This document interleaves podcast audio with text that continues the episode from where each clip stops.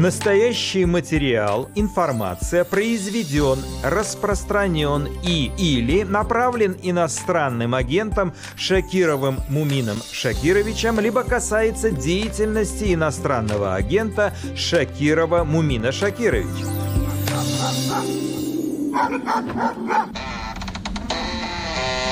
Вот тот самый гендерно-нейтральный туалет, из которого мы все вышли. По крайней мере, люди, родившиеся в СССР, точно помнят это деревянное сооружение. У многих туалеты прямого падения остались в прошлом, а у некоторых осталась туалетная травма. На этой неделе об общественных уборных не у себя на родине, а на пресловутом Западе вновь заговорил Владимир Путин. Извините, общие туалеты для мальчиков и девочек, еще что-то такое. Но это стало, это стало уже вещью такой бытовой, обыденной. И э, те, кто когда-то уехал по разным соображениям, э, они уже, многие возвращаются или думают вернуться. Очень трудно жить. Похоже, у них какая-то туалетная методичка. Губернатор Санкт-Петербурга Александр Беглов заявил, что необходимость проведения военной операции в Украине тоже из-за туалетов. Якобы в украинских школах гендерно-нейтральные туалеты, а это противоречит российским ценностям. Что еще волнует российского лидера и что он предлагает электорату накануне выборов? Обсудим. Также в нашей программе. Как сбили летающий радар А-50? Насколько надо быть глупым человеком, чтобы ткнуть на экран радара карандашом, для того, чтобы цель была захвачена и по ней отработали э, системы ПВО. Кто провоцировал ОМОН в Башкортостане? Вот у меня нет однозначного понимания, кто бросал снежки, дрова, я видела, летели дрова, и камни. Поддержишь войну в Украине, теряешь друзей и семью. У меня сейчас э, произошел и развод э, с, с моим вторым супругом, и вообще вот с начала СВО, ну то есть э, когда ну, по всем фронтам просто раздрай.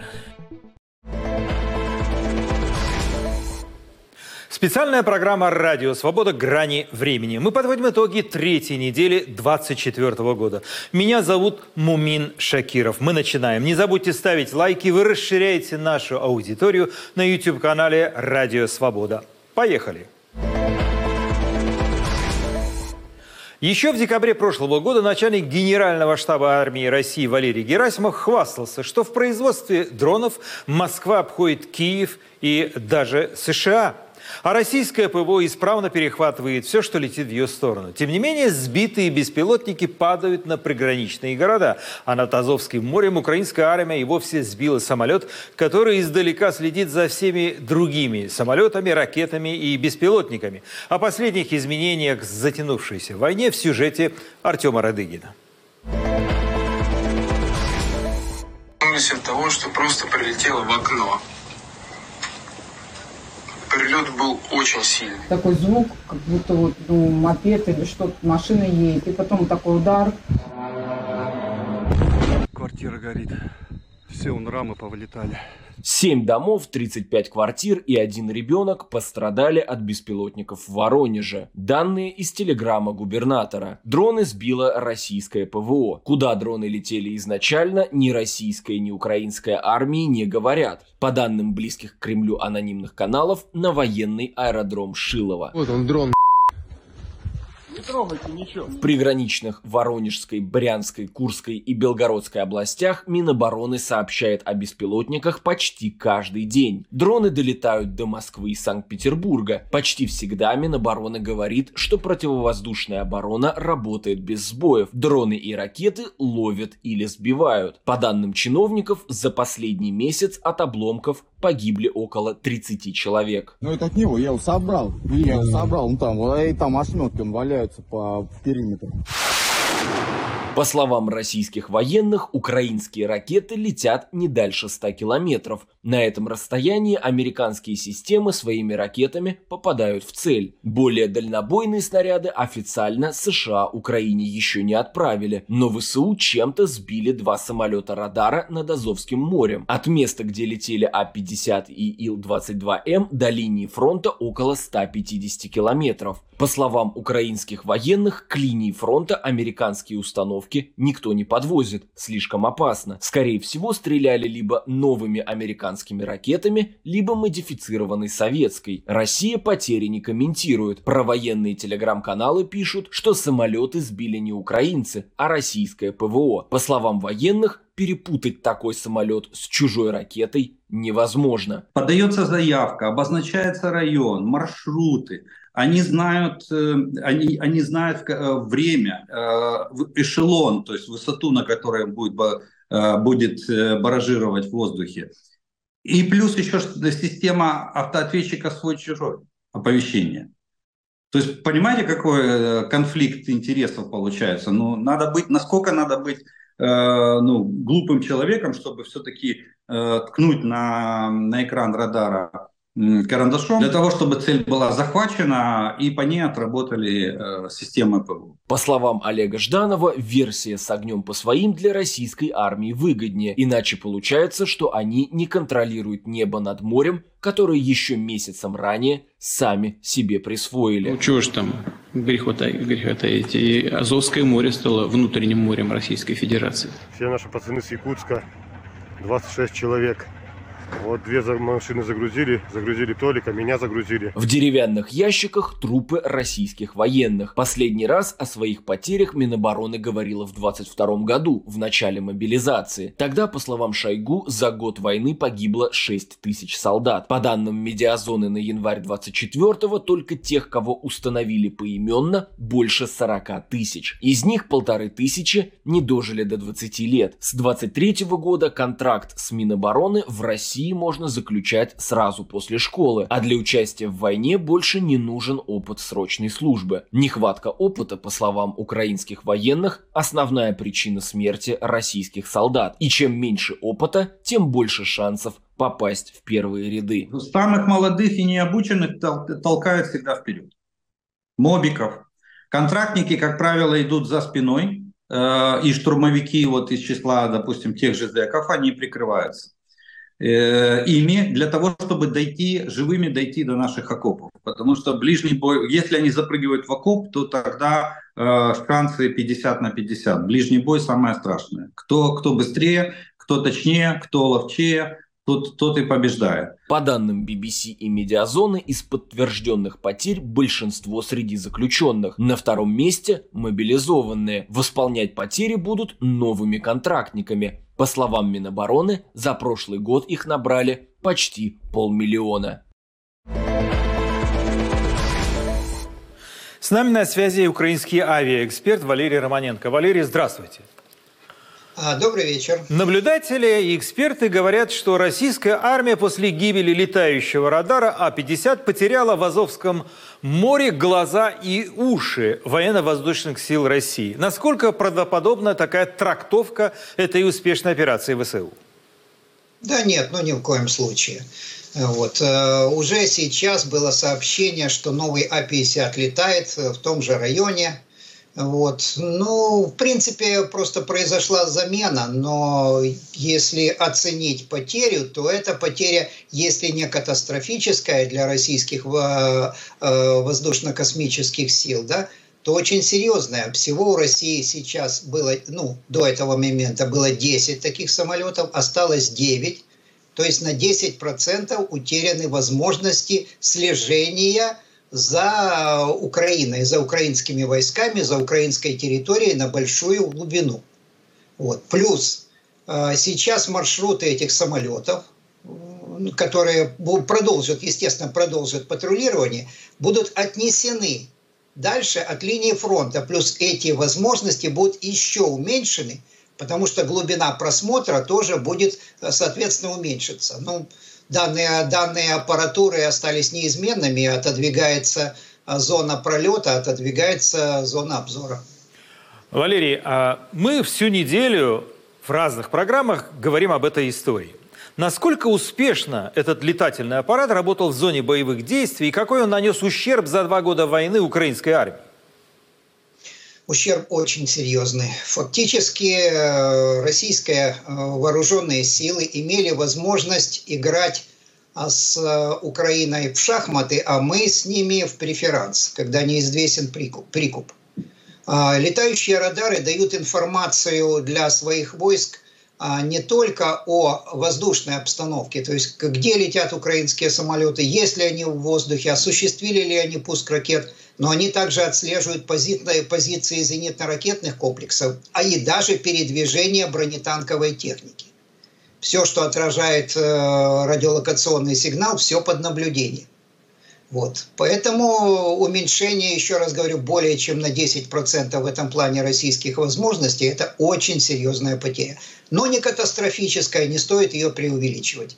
Ну тогда у меня возникает вопрос. Вот э, ВСУ Украина ждет э, американские самолеты F-16, другие модификации. То тогда, если у России будет этот А-50, то появление F-16 вряд ли, наверное, изменит картину фронта, и опасность останется такая же, правильно я понимаю? Изменят не появление 16 а их количество. Вот. Как пока будет одна эскадрилья, там 10, 12, там 20 самолетов, две эскадрильи, там 24 вернее. Вот. Э, действительно, радикального изменения не произойдет. Все зависит от того, с каким вооружением и с каким оборудованием придут эти F-16. Если это будет новейшее оборудование, то возникнет вначале паритет. То есть а, где-то российские радиолокаторы будут видеть дальше, но американские ракеты с F-16 будут уничтожать их на большей дальности, чем россияне способны уничтожать F-16. А, это, это тактическое преимущество надо будет активно использовать. Валерий, вот, вот э, еще одна сенсация этой недели. Это э, появление украинских дронов э, под Санкт-Петербургом. И что это были за модели, и как удалось вообще э, пробить воздушную оборону России? Да что ее пробивать? Ну, вы знаете, так, чтобы она была такой сплошной и очень плотной, так это только Москва. Вот. Санкт-Петербург в этом плане намного более уязвим. Крым совершенно уязвим, потому что туда летят кроме дронов, туда летят еще и крылатые ракеты, и очень эффективно летят, как правило, 50%, иногда выше, достигают своих целей. То есть российская оборона, она где хороша? Она хороша от средних высот и далее. Вот. А дроны-то идут на минимальных высотах.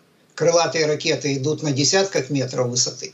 Вот. То есть в этих районах, как бы вы ни, ни сколько бы вы э, зенитно-ракетных комплексов и радаров не ставили – между ними всегда, знаете, как говорил наш первый президент э, Кравчук, да, между капельками, да, я пройду между капельками. Всегда дрон найдет, э, имея хорошие разведывательные данные, всегда дроны найдут щели, через которые проникнут и достигнут самых глубинных районов России.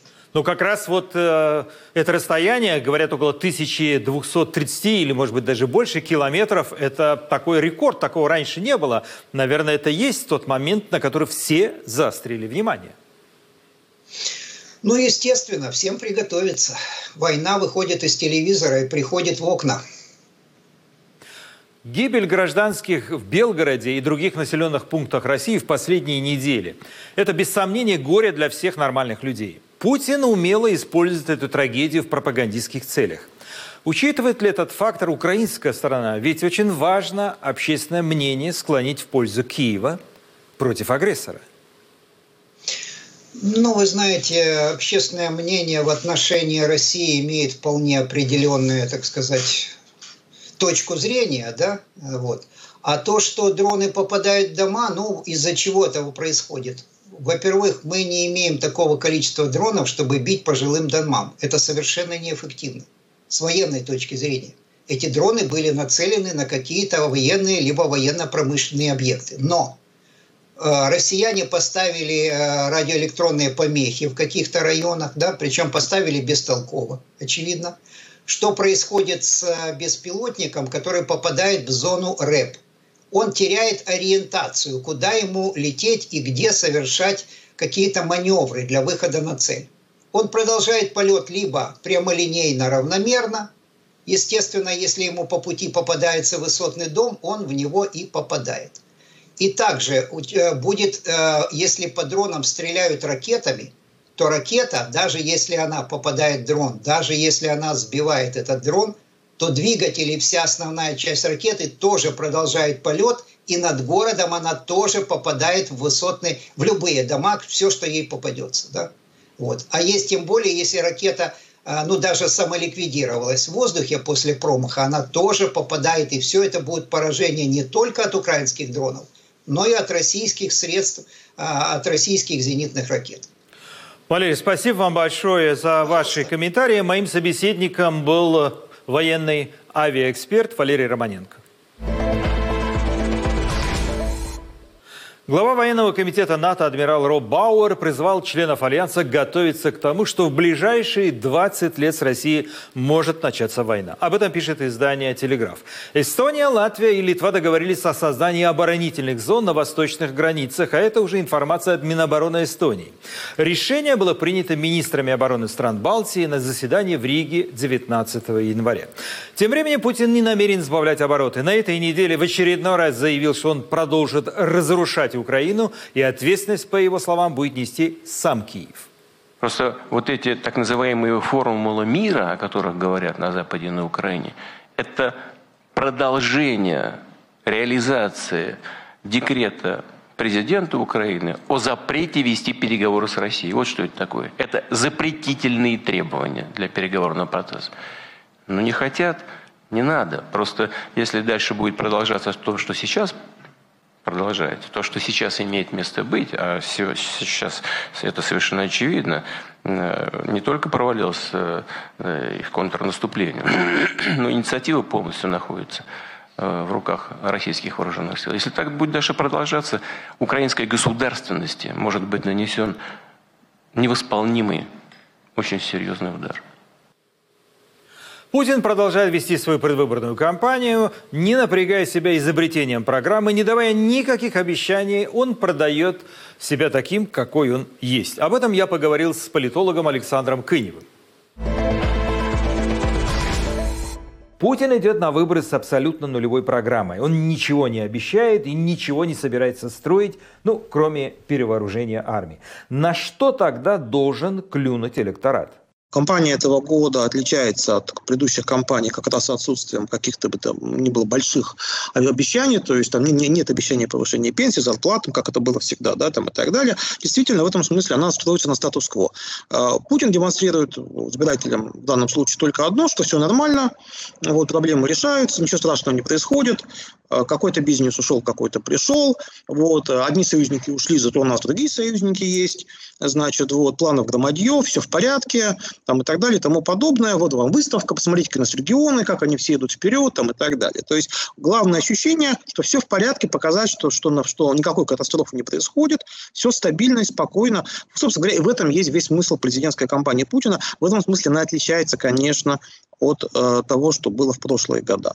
А, ну, надо понимать, что э, никакой как бы реальной контрагитации нет. Не, нет сегодня в политической сфере организации партий, которые публично критиковали бы Путина там, или правительство. Э, в лучшем случае есть некая проблемная значит, история, когда критикуют проблему какую-то, например, какие-то конкретные действия, никого персонально не обвиняя, ни на кого стрелки лично не переводя.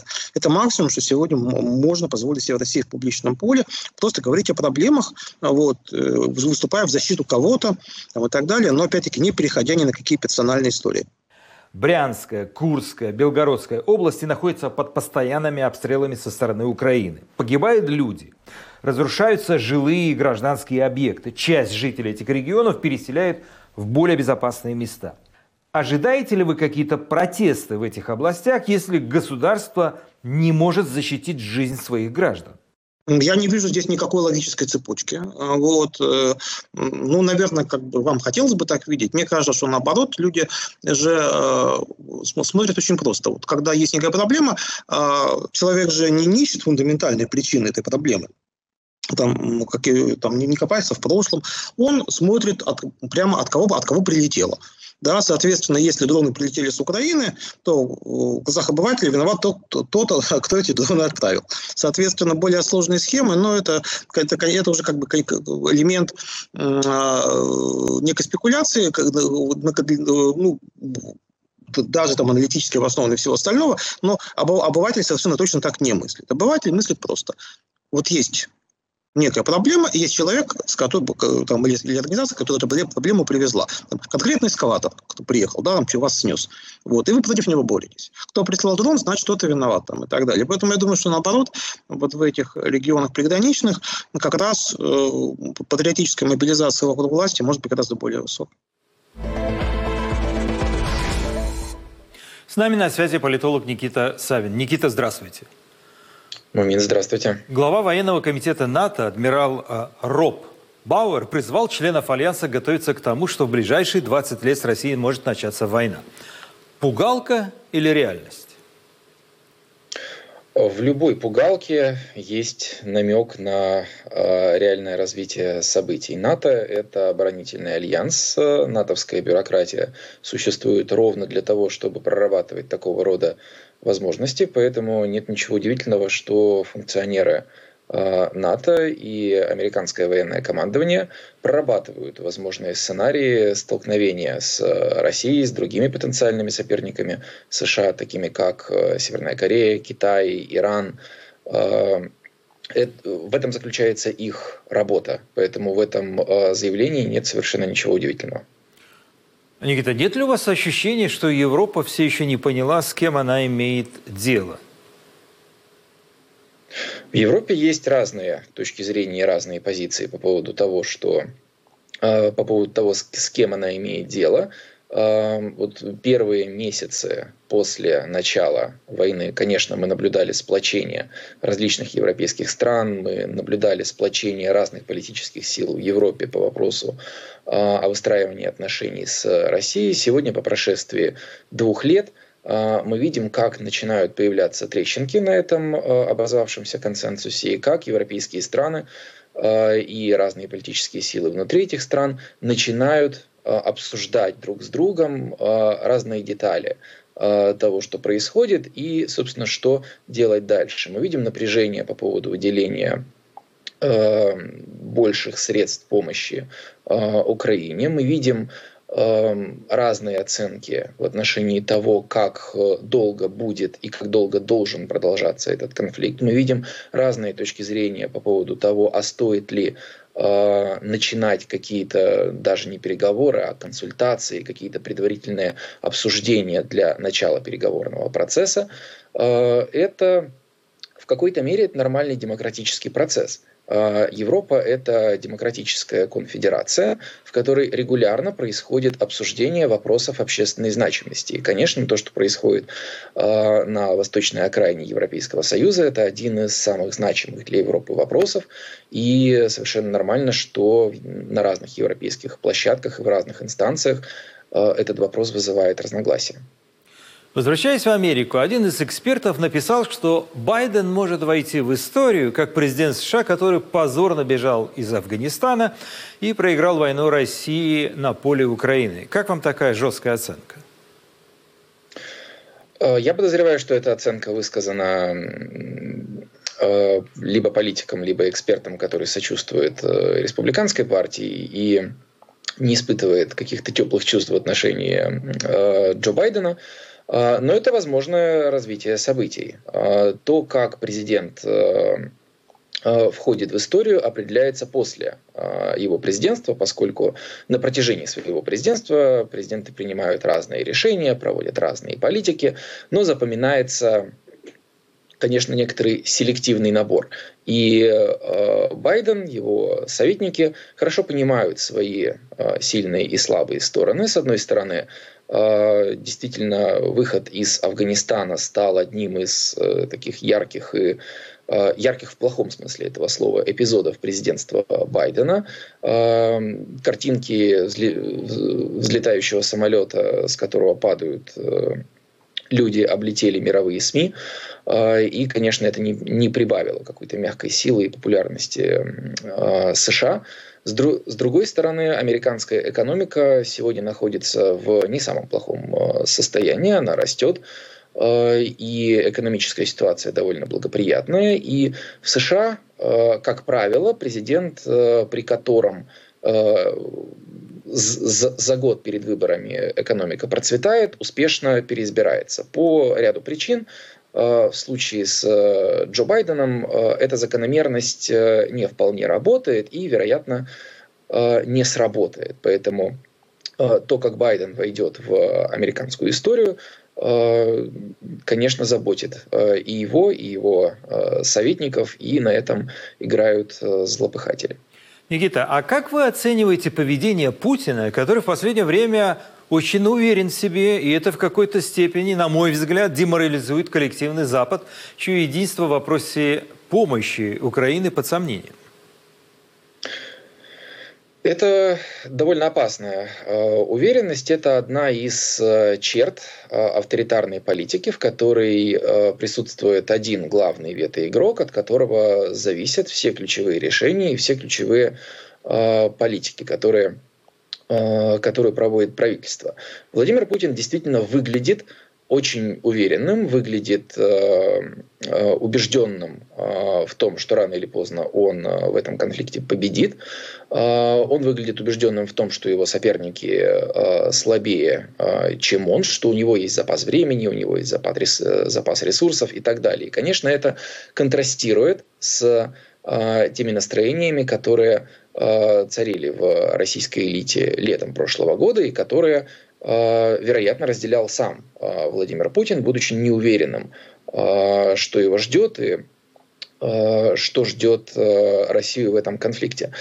Проблема этой уверенности в том, что она мало на чем основана, поскольку радикальным образом Э, мало что поменялось за последние полгода, за последний год. Да, мы видим, что э, украинское контрнаступление, вот то, что принято называть вторым контрнаступлением, э, выглядело бледно на фоне первого контрнаступления, когда Украине удалось отбить значительные территории в Харьковской области. Территориальные изменения по итогам второго контрнаступления, конечно, на фоне тех результатов, Э, э, выглядит довольно бледно. Э, Россия усилила инвестиции в военную промышленность. России удалось увеличить выпуск по определенному набору вооружений. Ситуация на фронтах выглядит стабильно. Но, опять же, радикально эту ситуацию не меняет. У России по-прежнему недостаточно сил для того, чтобы победить в этой войне, для того, чтобы а, достичь тех целей, которые продолжает, кстати говоря, декларировать э, Владимир Путин, говоря о демилитаризации и денацификации Украины. И как Владимир Путин собирается выходить э, из этого конфликта, это по-прежнему открытый вопрос. Иными словами, вот та уверенность, которую сегодня транслирует э, Владимир Путин, имеет весьма опосредованное отношение к тому, что происходит в реальном мире и может легко смениться новой неуверенностью, как мы это уже наблюдали. Ну вот смотрите, тут важен один момент. Э, вот этой уверенностью, а это очень важно, он заражает население России, заряжает население России, можно так сказать, потому что это дает стимул чувствовать подпорку, опору. Вот это важно. Вот как вы думаете? Уверенность Владимира Путина, конечно, подкупает и успокаивает э, граждан России. Это нормальная социально-психологическая реакция граждан в кризисных обстоятельствах.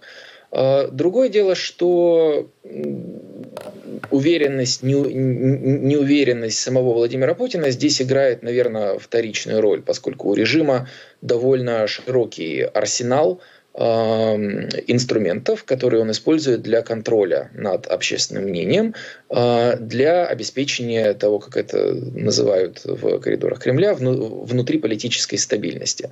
А, у режима есть инструменты пропаганды, у режима есть э, набор таких клишированных объяснений, что происходит, есть набор мифов, э, которые нещадно эксплуатируются на федеральных телеканалах.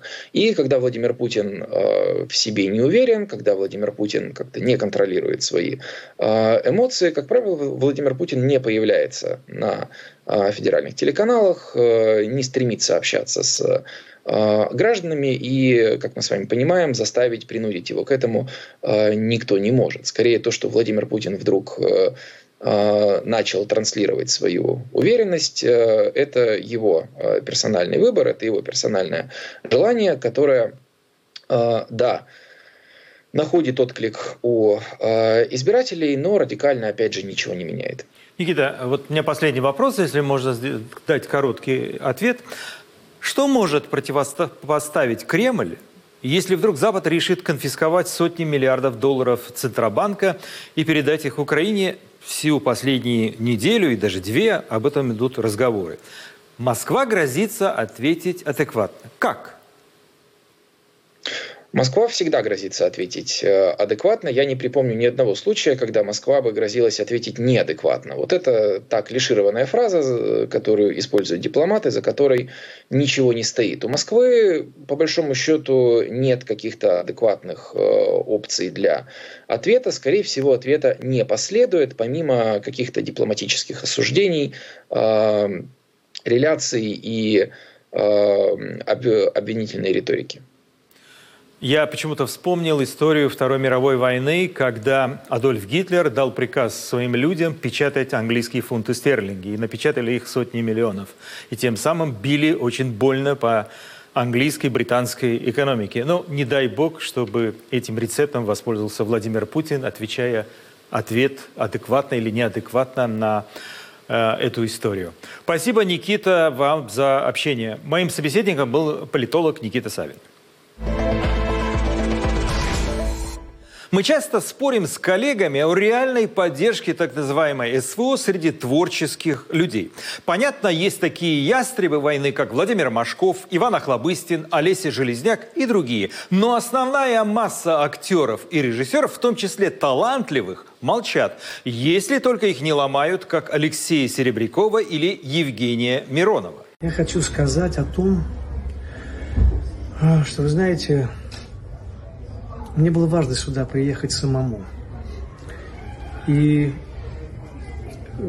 творческие люди очень импульсивные люди. Они очень часто реагируют моментально, секундно.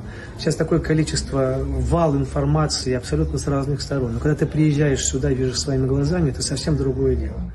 На этой неделе все обсуждают интервью одареннейшей актрисы Ирины Горбачевой, звезда сериала «Чики» и фильма «Аритмия» родом из Мариуполя. Более того, ее второй муж из Киева, и Ирина там проводила очень много времени, вплоть до 2022 года. После начала полномасштабной российско-украинской войны она публиковала антивоенные посты, активно помогала украинским беженцам и на время покинула Россию. Сейчас все фотографии с мужем и антивоенные военные посты в Инстаграме вычищены. То есть, если э, выбирать между э, промолчать и подождать и открыто высказаться, что ты за свою страну и ты в целом не будешь осуждать происходящее, то выберешь второе? Да. Смело.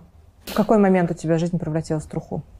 Слушай, ну, конечно, когда у меня сейчас э, произошел и развод э, с, моим вторым супругом, и вообще вот с начала СВО, ну то есть э, когда ну, по всем фронтам просто раздрай, когда ты выбираешь жить в своей стране, потому что ты ее любишь. И я выбираю здесь быть и здесь жить. И это, конечно же, ну, по мне ударило, потому что ну, 95% моих друзей э, от меня отвернулись. И это знаешь, не просто у тебя ковер из-под ног просто и еще раз, и еще раз, и еще Отвернулась, раз. потому что ты публично не стала а, осуждать то, что происходит. Да, да, именно а, так. А в окружении у тебя были люди, которые в основном осуждали то, что происходит. Именно так. Источники телеканала «Дождь» считают, что это операция Никиты Михалкова по очищению доброго имени Горбачевой перед властью и возвращению ее на большие экраны. Ирина сыграла роль кошки в мюзикле «Бременские музыканты», который вышел 1 января на экраны. Среди продюсеров как раз Никита Михалков. Он лично просил Кремль убрать имя Горбачева из черных списков, а интервью – это вишенка на торте, которая должна закрепить этот успех.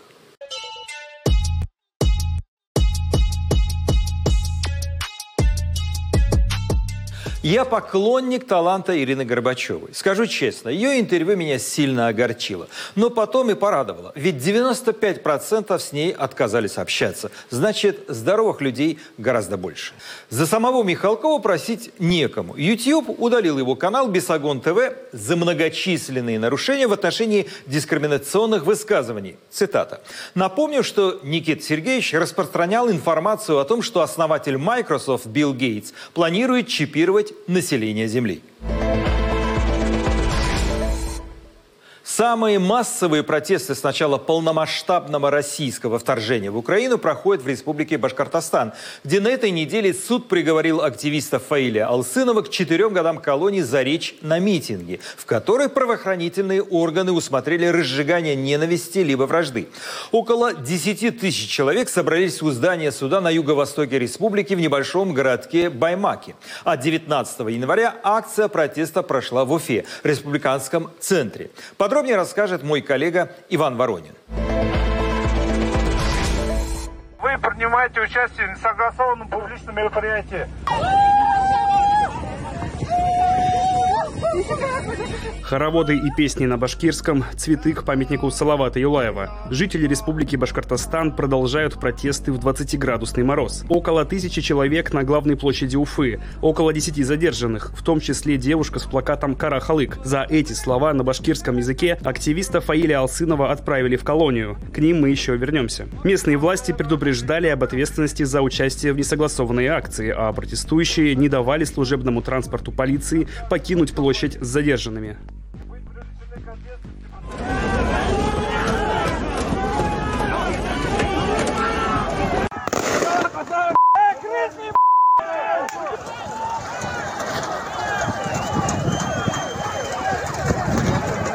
А это Баймак, небольшой город, менее 20 тысяч жителей на юго-востоке республики. В день вынесения приговора Фаилю Алсынову 17 января здесь у здания суда собралось около 10 тысяч протестующих. Они требовали освободить активиста и отправить в отставку главу Башкортостана Радия Хабирова. Это с его подачи, как сообщается, возбудили уголовное дело против Алсынова. Полиция применила дубинки, слезоточивый газ и светошумовые гранаты. Задержанных укладывали лицом в снег. Не менее 20 собравшихся обратились за медицинской помощью помощью. Протестующие несколько часов не покидали территорию возле суда, пока не договорились с полицией об освобождении всех задержанных. Тем не менее, на 19 января суд в Башкортостане арестовал за протесты 17 человек, подсчитали правозащитники из ОВД-Инфо. Возбуждено уголовное дело о массовых беспорядках и насилии против представителей власти. Если говорить об Алсынове, он уже привлекался по экстремизму к административной ответственности. Можно одевать на себя такую маску такого, такого доброго экоактивиста, патриота. На самом деле ситуация совсем не такая. Это группа лиц, из них причем часть находится за рубежом, которые оттуда, по сути, являясь предателями, оттуда значит, призывают к отделению Башкортостана от России.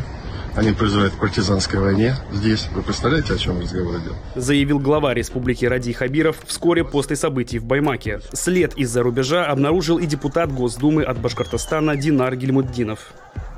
Как член Думского комитета по безопасности и противодействию коррупции, могу с уверенностью сказать, что подобные попытки инициированы не без участия элементов, имеющих отношение к спецслужбам иностранных государств и действующих с территории Украины и Прибалтики через аффилированные телеграм-каналы и прочие каналы связи. Их главная задача – раскачать ситуацию внутри республики в непростое для страны время. Эти акции направлены и против главы республики Радия Хабирова, как одного из самых сильных и эффективных региональных лидеров из команды нашего президента активно участвующего в реализации задач специальной военной операции на Украине. Казалось бы, при чем здесь экстремисты? Осужденный Фаиль Алсынов возглавлял национальную организацию «Башкорт», которую суд признал экстремистской. Но в список экстремистов Росфинмониторинга Алсынова внесли во время уголовного дела за Карахалык, буквально «черный люд». Эти слова он произнес на народном сходе в селе Ижмурзино в Баймакском районе Башкортостана в апреле 2023 года. Местные жители выступали против золотодобычи возле села. По версии следствия, Алцинов, цитирую, выступил с речью на башкирском языке, содержащей высказывания высказывания, в которых негативно оцениваются жители Кавказа и Средней Азии. Их он и назвал карахалык. В современных тюркских языках это выражение используется для обозначения простого народа, пишет издание «Идель Реалии». Алцинов – один из активных защитников Шихана Куштау, который в 2020 году власти республики и персонально Ради Хабиров отдали под разработку башкирской содовой компании. После протеста местных жителей и экоактивистов Шихан получил статус особо охраняемой природной территории. Эта история в Башкортостане продолжает э, развиваться. Вот только свежая информация буквально от э, Фаиле Алсынов. Он обратился к сторонникам из СИЗО. Он находится сейчас уже в Магнитогорске. Его перевезли в Челябинскую область. Он пишет, э, что на акциях в его поддержку действовали провокаторы, которые подталкивали людей на противозаконные действия, оказать сопротивление полиции или ворваться в здание суда. Алсынов призвал э, действовать исключительно в рамках закона. Вот как раз э, наша Э, коллега и уфимская активистка Ольга Комлева лично наблюдала за событиями в Баймаке. Свои видео она регулярно выкладывает на канале RusNews. Во время столкновения ОМОНа с протестующими ее внимание привлекли молодые люди, бросающие снежки и камни в полицейских. Вот у меня нет однозначного понимания, кто бросал снежки, дрова. Я видела, летели дрова и камни. Потому что вот э, там несколько раз вот это вот э, полеты снежков были, так скажем. Но вот самый последний раз, когда увозили, я так понимаю, уже Фаиля на кортеже там несколько машин, и по какой-то причине именно группа людей стояла, и они знали, где проедет этот кортеж. То есть, э, ну, все люди стояли в одном месте. Там есть такое возле суда такое большое поле, и все люди э, стояли там. Но вот эта группа стояла не э, на поле, где все стояли люди, а стояла отдельно и именно по пути следования кортежа. То есть э, кортеж проехал, им было удобно кинуть, э, не знаю, что они там кидали, это было далеко, но вот это вот два факта, то, что люди, группа вот этих вот парней молодых стояла в удобном месте, в удобное время, э, где проедет кортеж, и Э, второй момент, что у этих людей была одежда не такая, которая вот, э, так скажем, привычная для вот, э, так скажем, башкирской глубинки, условно говоря. Вот. Там есть, ну, сразу можно отличить, так скажем, там, уфимцев и жителей сел, деревень. То есть у них одежда другая. Вот. А здесь в яркой одежде группа людей стоит в нужном месте в нужном времени. Вот это меня очень удивило. А что дальше было с этими людьми, которые, как вы говорите, кидали снежки и камни? Их задержали? Куда дальше вот эти вот люди исчезали они, растворялись или же на месте оставались, я пока не могу сказать. Это надо видео все анализировать, куда они потом уходят. То есть, ну, может, кто-то соберет все эти видео. Там сверху летал еще полицейский квадрокоптер. Но судя по тому, что никто из этих людей не был задержан, вот, Сегодня вот 9 э, человек, э, кого э, ну, Баймакский суд арестовал, но вот тех людей, которые кидали снежки, я не видела, чтобы их задерживали. Вы, наверное, обратили внимание, что нестабильная связь и плохое изображение именно в эти дни, э, и там перебой с интернетом и в Башкортостане, и в Баймаке, и в Уфе. Поэтому вот такое качество приносим извинения и надеемся на понимание. С нами на связи бывший корреспондент «Эхо Москвы» в Уфе Руслан Валиев. Руслан, здравствуйте. Да, здравствуйте. Вот защитника Шихана Куштау Фаиля Алсынова перевезли в СИЗО Магнитогорска. Он вне Башкортостана. Снизится ли градус протеста после отправки активиста в Челябинскую область? Ну, мне кажется, отправка его в Челябинскую область сама по себе на градус протеста не повлияет. на активность людей может, как это всегда бывает, повлиять э, репрессивные меры, которые действительно начались. И мы уже знаем, что э, активисту по фамилии Байгускаров, это один из ближайших соратников Алсынова, предъявили обвинение в организации массовых беспорядков – Несмотря на то, что Песков, пресс-секретарь Путина, заявил, что беспорядков в Башкортостане никаких не было, тем более массовых, э, силовики э, еще до Пескова анонсировали это дело, и они, судя по всему, его намерены расследовать, ну, в кавычках, разумеется, на мой взгляд, расследовать. И вот э, как люди будут э, теперь себя вести, это вопрос. Часть активистов, довольно авторитетных причем, э, предлагает не жестить, э, соответствующим призывом публикует видеоролики. Ну, в частности, Урал Байбулатов, который стал главным действующим лицом событий на Куштау в 2020 году в последний день, именно он вел переговоры с Хабировым, держа в руках мегафон. Вот он, например, буквально сегодня публикует призывы ну, подуспокоиться, скажем так, э, думать о том, как защитить задержанных, адвокатов привлечь. Э, в иносказательной форме намекает на то, что тем, кто под риском находится, надо бы поехать подлечиться и подышать свежим воздухом в соседний Казахстан, намекая на то, что так будет безопаснее. В общем, разные очень мысли есть у людей, поэтому стихийность, которая сработала в Баймаке, теперь уже, мне кажется, сошла на нет. И э, в отсутствии лидеров четких, в отсутствии страха, э, в присутствии, наоборот, страха, э, говорить о каком-то массовом продолжении прямо сейчас, наверное, нельзя. Вот когда апелляция начнется по Алцынову в Верховном суде в Уфе, тогда, скорее всего, э, некий, некий новый импульс протесту будет придан. Потому что будет формальный повод для этого. Ведь глубинные причины протеста, они же никуда не делись. Более того, этих причин становится больше. И репрессии, с одной стороны, пугают, с другой стороны, они добавляют масло в огонь. Поэтому вот так. Скажите, Руслан, вот лично для вас, э, вы хорошо знаете этот регион, вот эти протесты стали неожиданностью? Их массовость в наши дни для меня стала неожиданностью. Я представлял себе, что ждать от башкир, от коренного населения а, выражение своего мнения – это вполне себе вероятность э, была. При мне случилась история на Куштау. В конце концов, даже поверхностно зная историю башкир, любой человек скажет, что эти люди способны в критической ситуации собраться, проявить характер, проявить национальную гордость и отстоять своего человека или свое право на изучение, например, языка, сохранение идентичности – но видите, у нас ситуация в стране имеет свои особенности, скажем так. Поэтому однозначно прогнозировать э, то, что по поводу Фаиля Алсынова именно выступит такая мощная э, протестная волна, я не мог. Тогда Но я вопрос случилось... поставлю иначе, простите. А вот почему жители других городов Башкортостана не вышли на протесты в знак солидарности? Или я не прав? Ну, тут надо точно сказать, что в Баймаке были не только баймакцы. Баймак очень маленький город, 17 тысяч населения.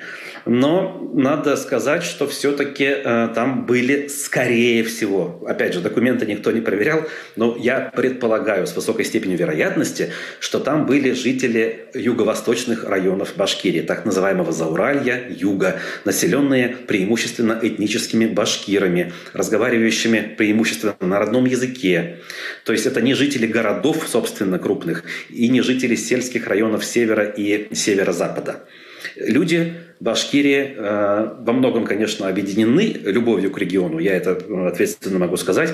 Татары Башкортостана себя идентифицируют именно с Башкортостаном, но они себя считают именно татарами. И повестка востребованная среди башкирского населения юга-юго-востока не всегда даже известно, не всегда даже доходит до жителей севера, северо-востока. Я знаю, что имя, фамилия Фаиль Алсынов для многих стало открытием в эти дни. Разумеется, они никак не могли оказаться на акции в его защиту, раз они даже не знали о его существовании. Так уж нарезали карту э, большевики во время создания Э, республики и дальше во время э, формирования РСФСР. Руслан, Башкортостан по количеству погибших в Украине среди регионов России занимает третье место, по данным издания «Медиазона». Ради Хабиров продолжает поставлять на фронт своих соотечественников. Некоторые считают, что поставляет мясо. Почему этот фактор не становится частью протеста? Ну, мне кажется, подспудно он становится все-таки частью. Э, может быть, массовый характер пока не приобрел этот фактор, но даже если посмотреть, что по ходу защиты Фаиля Алсынова стали возникать призывы, ну, пока еще единичные, можно сказать, к военнослужащим э, вернуться из Украины в республику, где их помощь нужнее, тема эта так или иначе может, имеет свой потенциал к росту. Но, опять же, мы же знаем прекрасно, что происходит э, в отношении антивоенного протеста. То есть любое маломальское заявление, оно тут же пресекается и дискредитация вооруженных сил присуждается людям. Даже не посвященные в информационную повестку жители глубинки, они, я думаю, слышат о том, что сейчас в стране это табу фактически. Плюс пропаганда, я имею в виду э, действующая на тех, кто все-таки до сих пор с пониманием относился к так называемой СВО, она тоже имеет значение. Эти люди, возможно, только сейчас, только в эти дни, э, видя то есть собирая информацию вокруг Фаиля Алсынова, вокруг этого протеста, возможно наткнуться на то, что, например, в Башкирии действительно столько погибших, сколько не было за Чечню и Афганистан вместе взятые. А до сих пор они не получали этой информации. То есть они смотрели телевизор, они апеллировали к Путину, они к нему записывали обращение с просьбой отправить в отставку Хабирова. Руслан, спасибо вам большое за ваш интересный комментарий. Моим собеседником был коллега корреспондент в прошлом «Эхо Москвы» Руслан Валиев. Украина на пороге трагедии. В то время, когда западные партнеры Киева все еще не могут определиться с размером и, главное, датами оказания финансовой и военной помощи Украине, у ВСУ физически заканчивается главный ресурс обороны от действия агрессора – люди. Киев пытается искать простые решения, которых нет. Мобилизация нужна однозначно, об этом говорят все эксперты. Но как это сделать, чтобы не поднять волну недовольства в обществе? О том, что происходит с мобилизацией украинских мужчин в ВСУ, смотрите в сюжете Дмитрия Мороза. Укрепляйте, пожалуйста, нашу экономику, а мы укрепим вашу безопасность. Конфисковать российские активы на Западе для восстановления Украины. С таким предложением на очередной Всемирный экономический форум в Давос приехал президент Украины Владимир Зеленский. Пока сильные мира сего размышляют над этим предложением, в Украине обе стороны конфликта вошли в жесткий клинч. Фронт движется медленно, несмотря на атаки российского агрессора в районе Авдеевки в Запорожской области и возле Купянска. Из-за дефицита боя боеприпасов ВСУ окапываются и занимают жесткую оборону по всей линии фронта. Но главная проблема в том, что физически заканчиваются люди, о чем неоднократно говорят сами военные. Законопроект, призванный ужесточить ответственность за уклонение от мобилизации, пока что не принят, а усилий военкоматов явно недостаточно, констатирует украинский главком.